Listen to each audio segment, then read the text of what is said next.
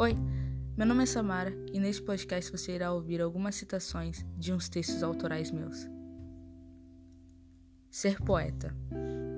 Eu não queria ser poeta nesse exato momento. É destruidor.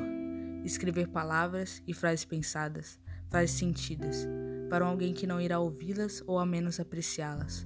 Sabe, tudo flui e comove meu pensar, mas me estressa e me confunde ao saber que tal sentimento pode ser lançado sem medo e entregue de volta a si mesmo, sem ao menos ter comovido o coração daquele que você ama. Você pode até se acostumar, aprender a aceitar, mas tudo que te aquece não acaba e nem te deixa. O que te atormenta não se prende.